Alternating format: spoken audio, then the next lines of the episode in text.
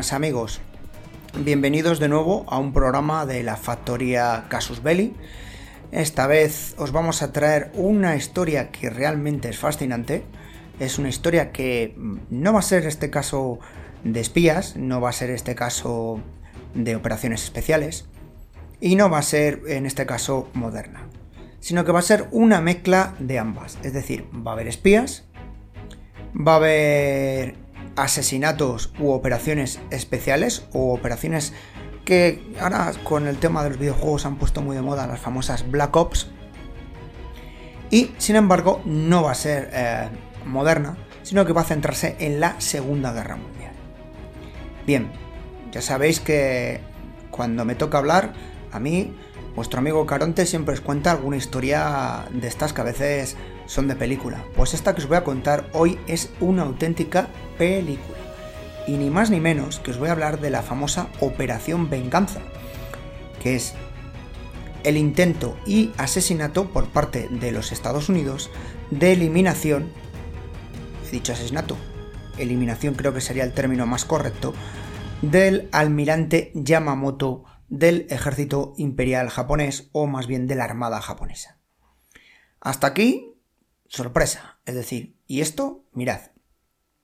Algunos ya lo conoceréis la historia, pero otros, si no, os voy a contar algún dato nuevo que desconocíais y os voy a servir un poco para refrescaros este momento que fue tan importante para los norteamericanos, esa victoria eh, no solo moral, sino que también afectó al desarrollo del conflicto, del conflicto del Pacífico.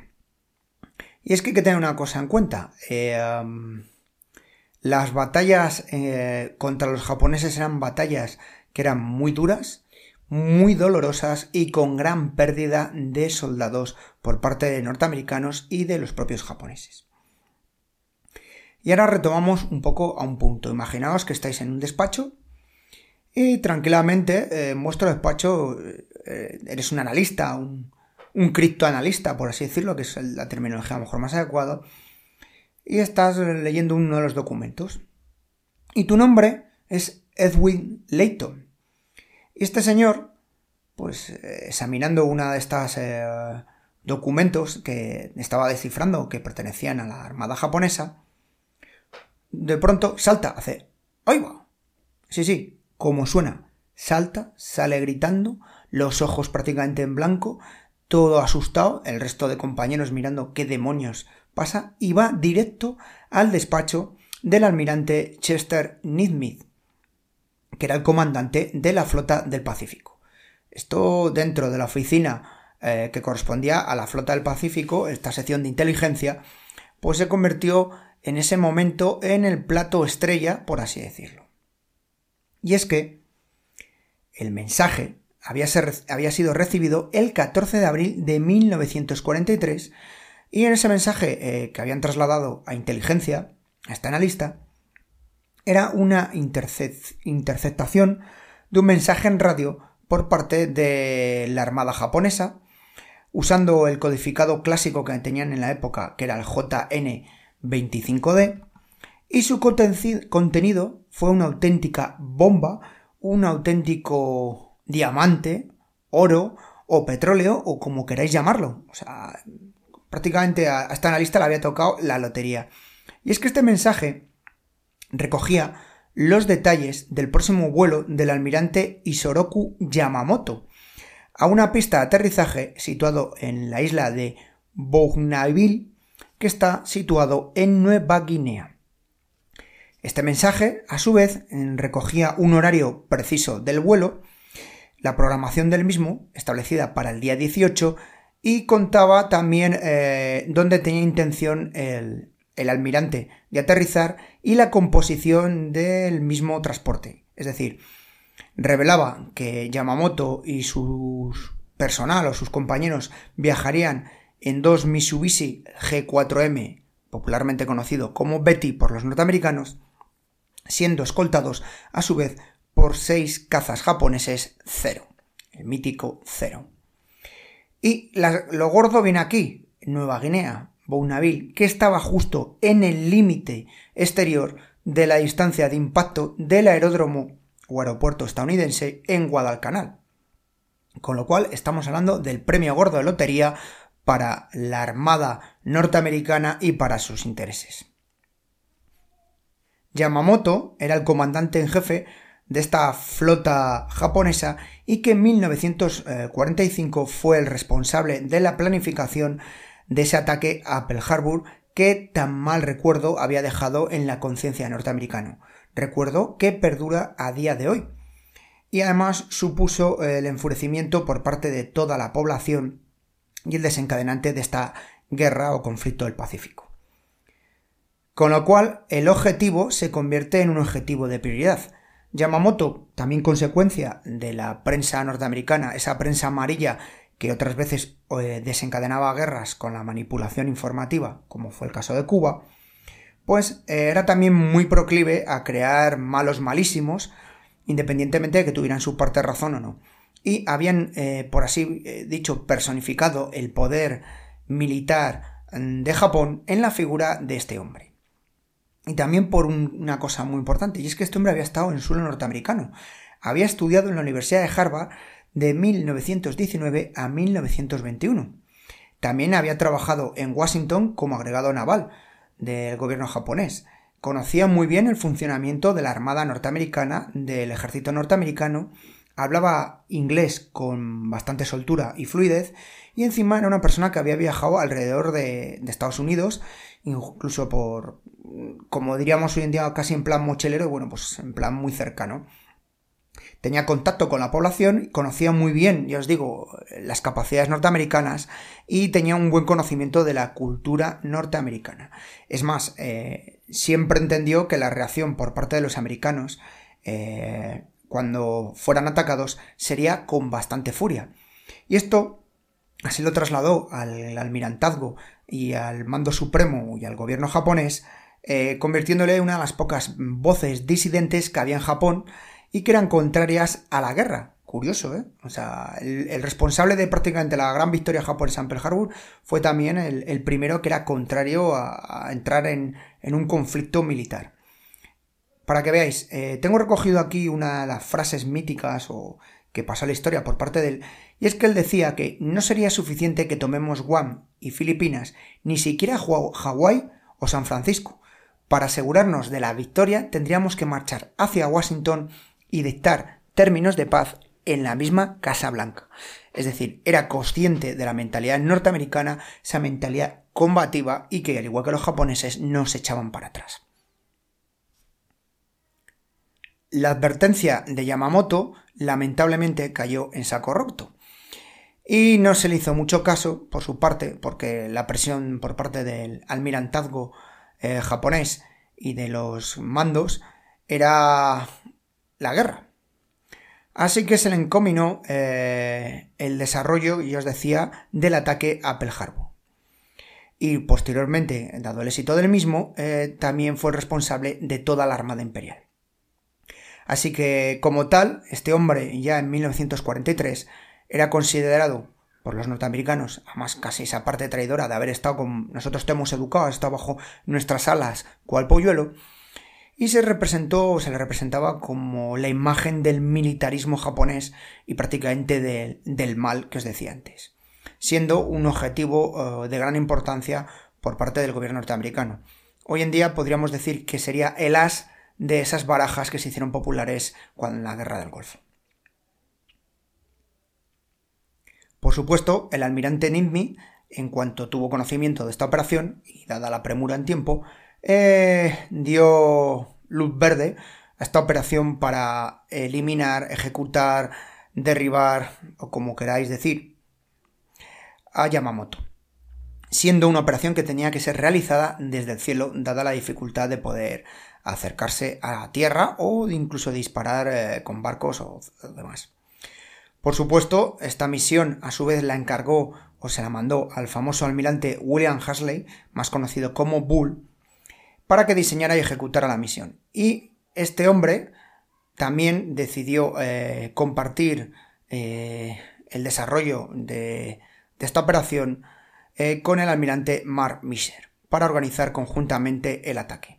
También hay que deciros una cosa, los norteamericanos son muy proclives a las medallas cuando sale bien y también a subcontratar o derivar los servicios en diversos oficiales. Bien, hasta aquí todo pinta bastante bien, ¿no? La cosa parece que, que, promete, ¿no? Una operación de estas de Black Ops pura, de ejecución brillante y demás. Pero claro, esto supone eh, tener una estrategia. ¿Y cómo tiramos una estrategia? Pues mirad, para ello miraron eh, del qué escuadrón o qué escuadrilla disponían en Guadalcanal. Os digo que era el, por proximidad el punto más cercano. Y tuvieron suerte, porque allí tenían uno de los aviones, una escuadrilla de uno de los principales aviones durante la Segunda Guerra Mundial, que es el famoso Lockheed P-38 Lightning o Rayo, como se conoce en castellano.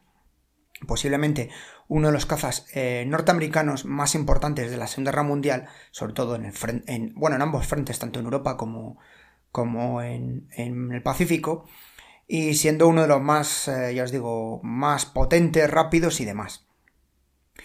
Eh, casualmente, en Guadalcanal disponían del trigésimo centésimo, trigésimo noveno escuadrón de cazas del P-38G, que estaba estacionado en el aeropuerto de Henderson, y este escuadrón, 339 escuadrón, si le oye ahora a Saúl dirá, ¿cómo? Bien, yo lo digo para que alguno no se nos vuelva loco.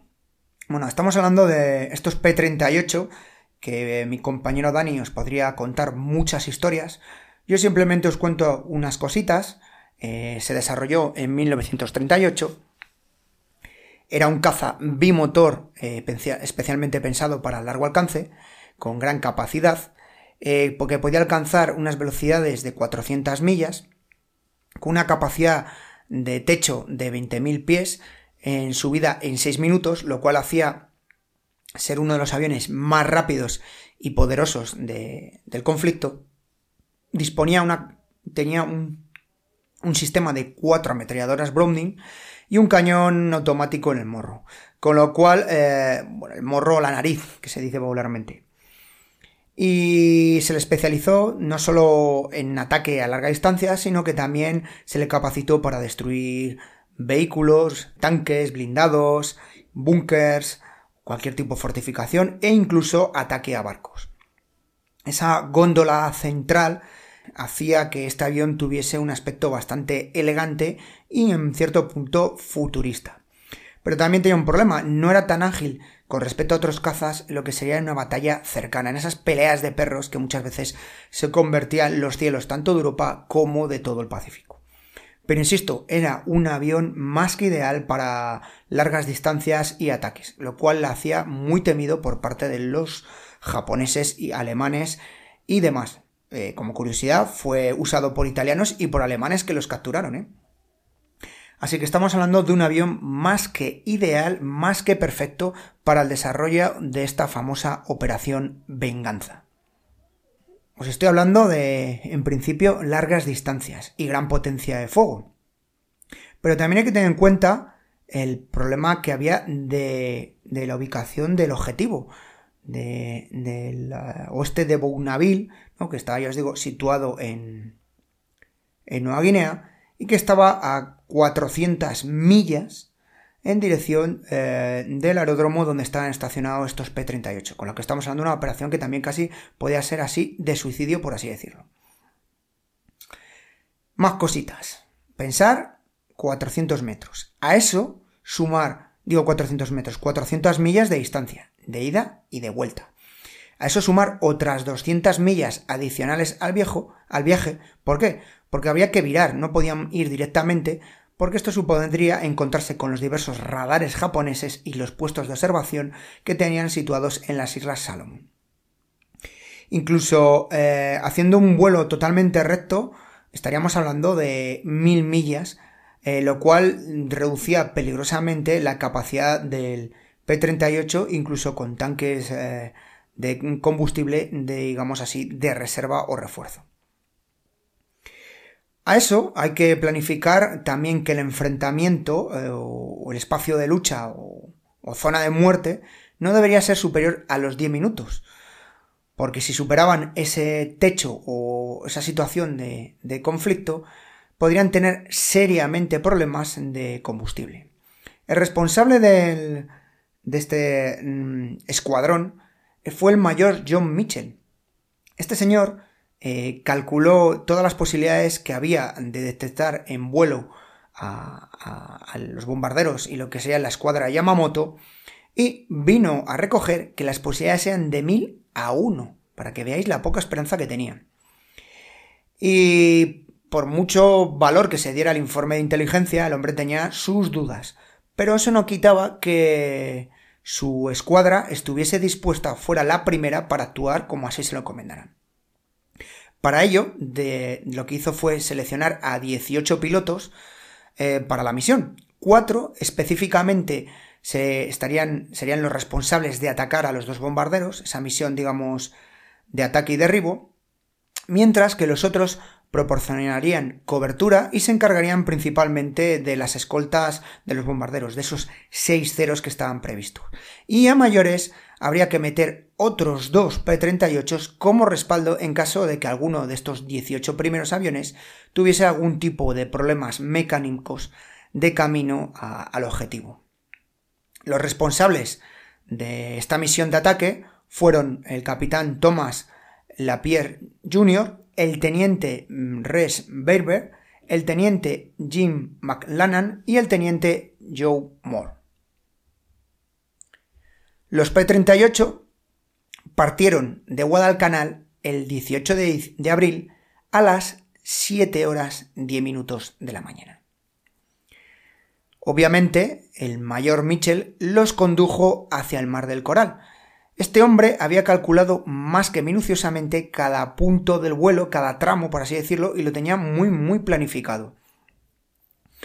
Los pilotos habían calculado ver en vuelo eh, o localizar al objetivo de Yamamoto a unas 10 millas al oeste de Buinaville. Exactamente la hora que habían establecido era las 9 y 35 de esa mañana. Además, hay que tener en cuenta que para evitar cualquier detención por parte de los radares japoneses, los aviones volaron peligrosamente bajo, es decir, aproximadamente a unos 50 pies por encima de las olas. Habéis visto que os estoy diciendo todo el tiempo las medidas norteamericanas, norteamericanas, americanas, en el sentido de millas y pies, porque es con lo que calculaban esta gente, eh, los aviones, sus distancias pero 50 pies es ir muy cerca del mar, ya os lo digo yo, lo cual aumenta la dificultad del vuelo. El mayor tomó la delantera, mientras los cuatro avispones, por así decirlo, las naves asesinas o responsables de, eliminar a Yamamoto, iban directamente detrás de él. Y luego el resto desplegándose, pero un poquito más lejos. Por así decirlo, estas cinco encabezaban eh, la formación. Este hombre había conseguido una brújula eh, que le había suministrado la Marina y la había puesto en su cabina. Además de eso, había eh, modificado también la cabina, estableciendo su reloj, un velocímetro y una serie de planos y, por así decirlo, cuadernos en los cuales marcaba cuidadosamente cada tramo del vuelo. Estamos hablando de que prácticamente eh, era el GPS, por así decirlo, de la formación. Ya os digo que el punto de muerte o de ataque era a las 9 y 35 sobre el objetivo sobre Yamamoto. Así que valorar la situación o el valor de estos hombres, o más bien de este mayor, que en una época que no había ordenadores, computadoras ni ningún tipo de medio electrónico, su capacidad eh, de su cerebro, por así decirlo, ¿no? Su habilidad y sobre todo sus agallas fueron lo que guiaron esta misión. O sea, el hombre, ya os digo que este mayor era un, auténtico as de la aviación y no solo por los ataques, sino por las planificaciones. Pero como siempre, en todas estas misiones siempre surgen problemas. Y así, eh, dos de estas eh, em, naves de formación principal, de estos P-38, de estos asesinos, ¿no? Por así decirlo. Yo digo mucho ese nombre porque así lo reflejaban los norteamericanos, ¿no? De estos killer, eh, McClanahan y Moore, tuvieron que retirarse porque empezaron a tener problemas mecánicos en el avión, en los aviones y tuvieron que abandonar la formación. Así les entraron otros dos repuestos, otros dos reemplazos por así decirlo, que fueron pilotados los ambos aviones por Raymond Hine y el teniente Besby Holmes. Así que estos cuatro son, eh, por así decirlos, junto al mayor, los que estaban en la formación de ataque principal. A unas 20 millas al oeste de Bomben, mm, de Unaville, pues eh, este grupo liderado por el mayor empezó a, girar en la parte última y ese giro fue en dirección noroeste. Los P-38 se mantenían todavía ocultos por esa niebla matutina que estaba en, a, poca altura y lo que decidieron es subir, eh, alcanzar altitud para determinar objetivos y confirmar la situación. Nada más salir de esta niebla, pudieron, eh, a través de este brillante cielo azul que estaba en Nueva Guinea, comprobar que estaban en el objetivo eh, indicado al determinar las montañas de la zona de Nueva Guinea que tenían previstos localizar, esas montañas tan verdes de jungla, por así decirlo.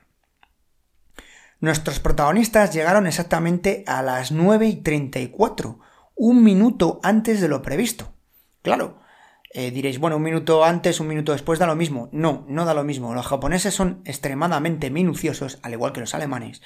Y un minuto podía suponer mm, problemas, que les vieran antes, o podía suponer incluso que, como consecuencia de, localizarles, eh, escaparán los japoneses. Así que imaginaros todos estos cinco aviones eh, que estaban en la cabeza de, este pelotón, por así decirlo, eh, mirando como locos por donde estaba el enemigo. Y casualmente oyeron por radio de uno de los pilotos de cobertura, no de los cinco principales que os estoy comentando, el mensaje siguiente. Boogies a las 11 en punto. O lo que popularmente conocemos muchas veces en películas los Charlies, ¿no?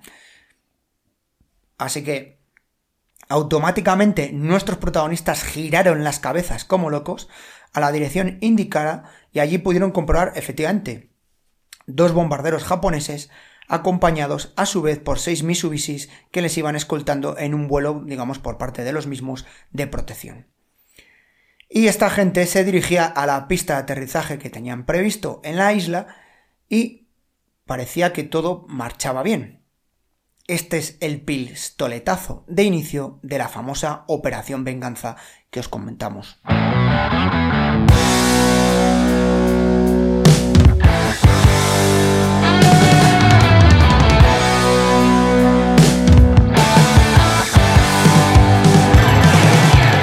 Y para la semana del 16 al 22 de noviembre en la factoría Casus Belli tenemos el lunes 16, Operación Venganza en Parabellum, un podcast para Spotify, la misión aérea y de inteligencia para matar al temido admirante Yamamoto. Martes 17, en Casus Belli tenemos la Operación Hermanos, donde veremos cómo el Mossad va a intentar sacar miles de judíos de Etiopía y de Sudán en los 80 a partir de un plan de lo más ingenioso. Miércoles 18 en anticipado para Victoria Podcast El nombre de la rosa, la Europa medieval del siglo XIV, donde a través de la inmortal novela de Humberto Eco y de la película de Jean-Jacques Annaud hablaremos de las tramas políticas, los libros secretos y los monasterios perdidos del final de la Edad Media. Y en abierto, Ana de Bretaña, la última heredera, la última condesa de Bretaña que luchó hasta su muerte por la independencia de su nación. Jueves 19, Armas 10, el rayo de la muerte, ¿De qué va todo esto? Bueno, pues es un arma japonesa que descubriremos el jueves. Domingo 22, Casus Belli, guerra en Afganistán en el siglo XXI. Un conflicto que lleva varias décadas destruyendo al país. Y el viernes 20 en Casus Belli Fans, testimonios de Desafía la Luftwaffe. Tanto éxito tuvo el pasado programa de testimonios que hemos decidido volver con una segunda incursión Recuerda que para acceder a los programas de Casus Belli Fans debes ser suscriptor de nuestro programa de fans de Evox, el famoso botón azul de apoyar. ¿Qué pasa si nos apoyas pagando una suscripción? Pues simple y llanamente que nosotros podemos seguir con Casus Belli y al mismo ritmo. Y a cambio tú te beneficias de todos los Casus Belli fans, como este de testimonios de Desafío a la Luftwaffe, que salen cada semana, casi casi todas las semanas, más los 100 anteriores programas de Casus Belli Fans y además los más de 300, 300 casi llegamos a los 400 programas del histórico. Estamos hablando de más de 400 programas en exclusiva y Casus Belli sin publicidad, por lo que te cuestan un par de cafés. Y nosotros podemos seguir adelante.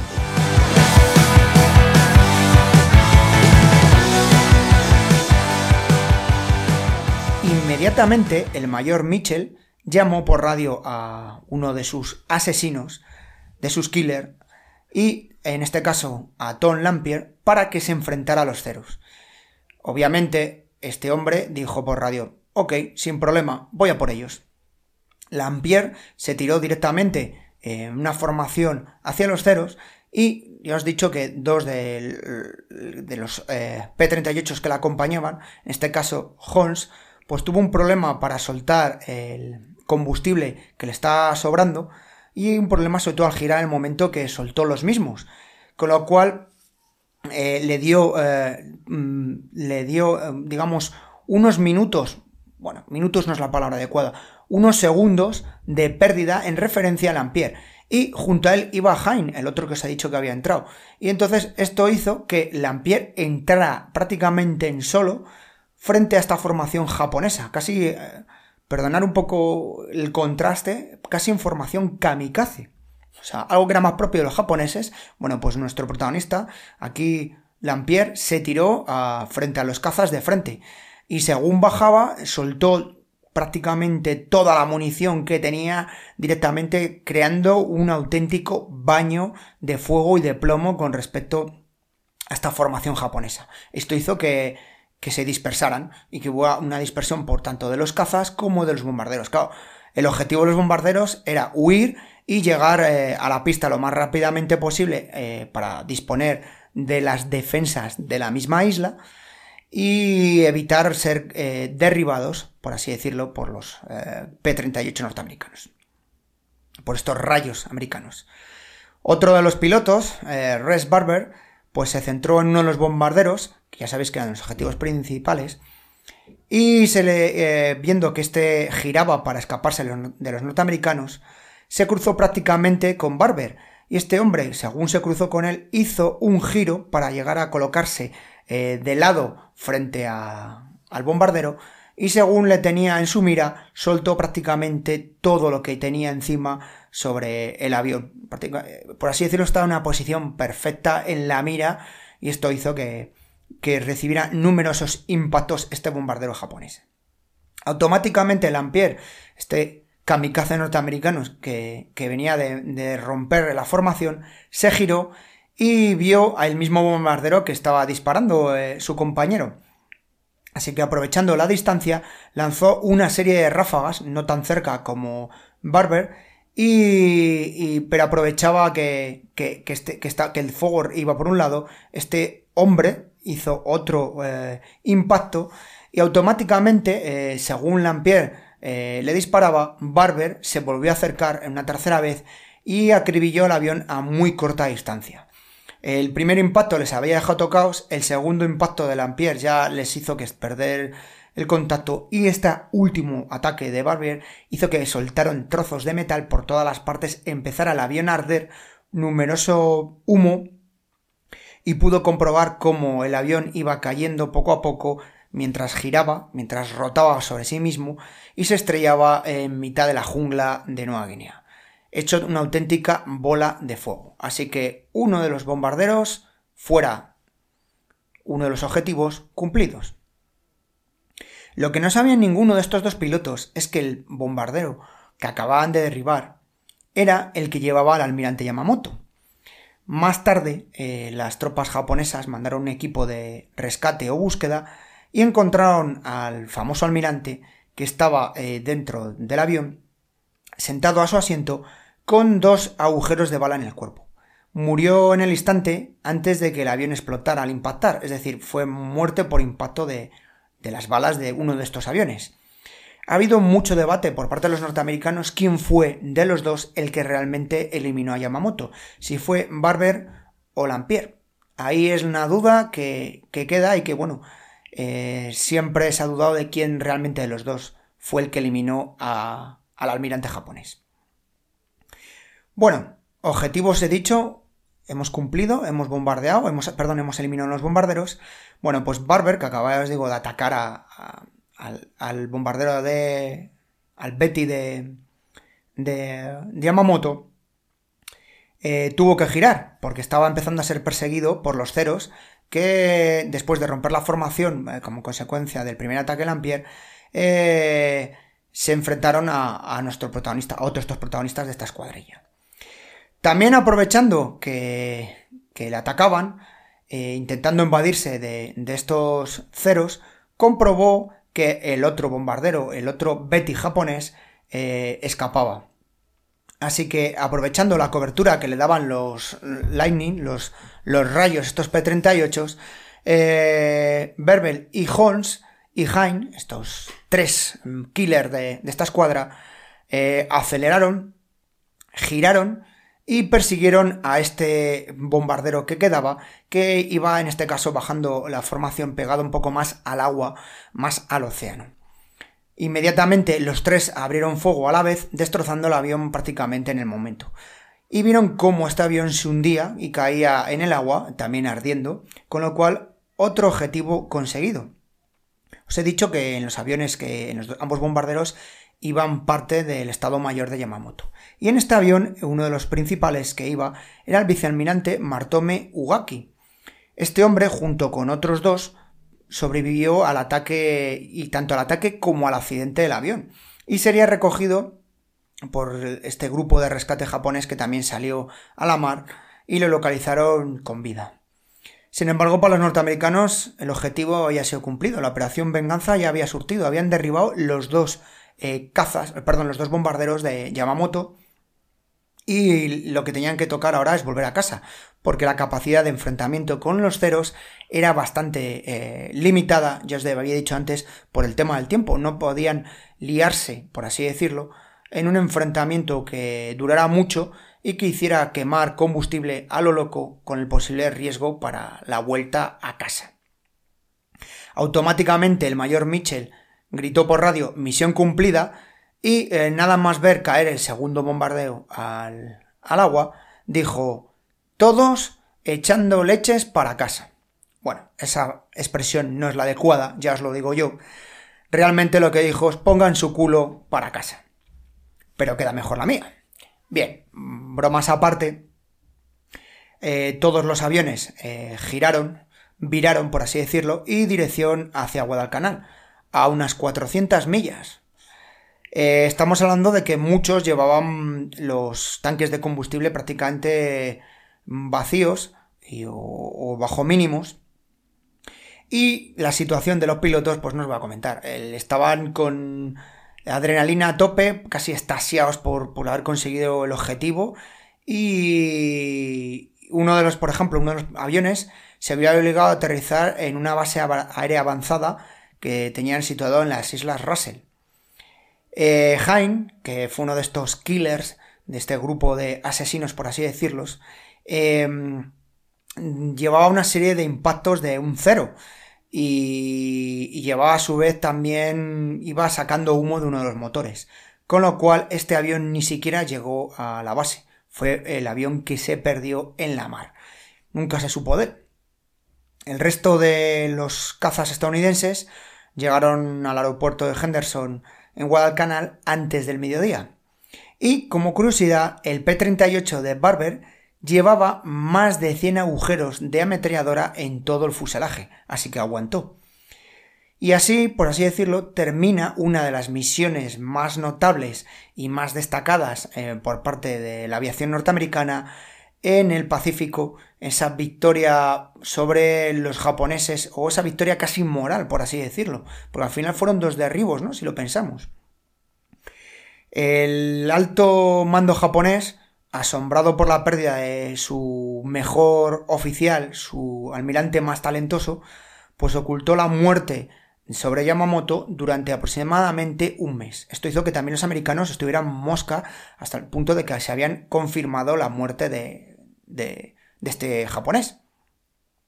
Y esto era debido por parte de los japoneses porque tenían más miedo a la reacción de los ciudadanos que otra cosa porque una de las armas que usaron también los japoneses fue la propaganda, y durante muchos años habían vendido a, a la población japonesa que Yamamoto prácticamente era la reencarnación de ese samurái vencedor, de ese samurái, de ese Miyamoto Musashi, de ese estratega puro y duro japonés. Aunque la batalla de Midway en 1942 había paralizado a la flota japonesa, realmente la muerte de Yamamoto eh, supondría un duro golpe para el alto mando japonés, falto de ideas, falto prácticamente de iniciativa.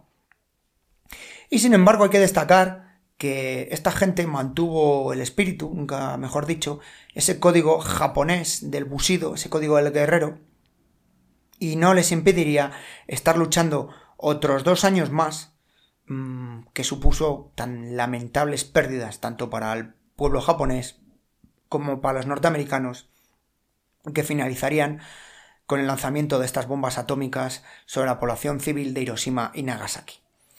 Y creo que esta operación nos sirve para entender cómo a veces unas operaciones quirúrgicas, que decimos muchas veces en operaciones especiales, también pueden ser realizadas eh, por parte de las fuerzas aéreas y cómo pueden llegar a cambiar eh, el desarrollo de un conflicto. Y ahí os dejo la duda de qué hubiera pasado si Yamamoto no hubiera muerto, a lo mejor hubiera eh, intercedido para una rendición o un acuerdo de paz mucho antes, hubiera establecido batallas y estrategias que hubieran podido ralentizar la guerra, no lo sé.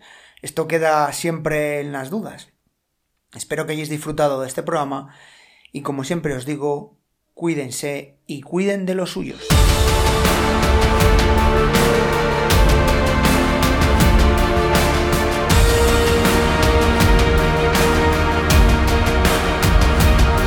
Esto ha sido todo por hoy en Parabellum, un programa de la factoría Casus Belli. ¿Quieres más? Puedes visitarnos en Casus Belli Podcast o en Victoria Podcast en iVoox.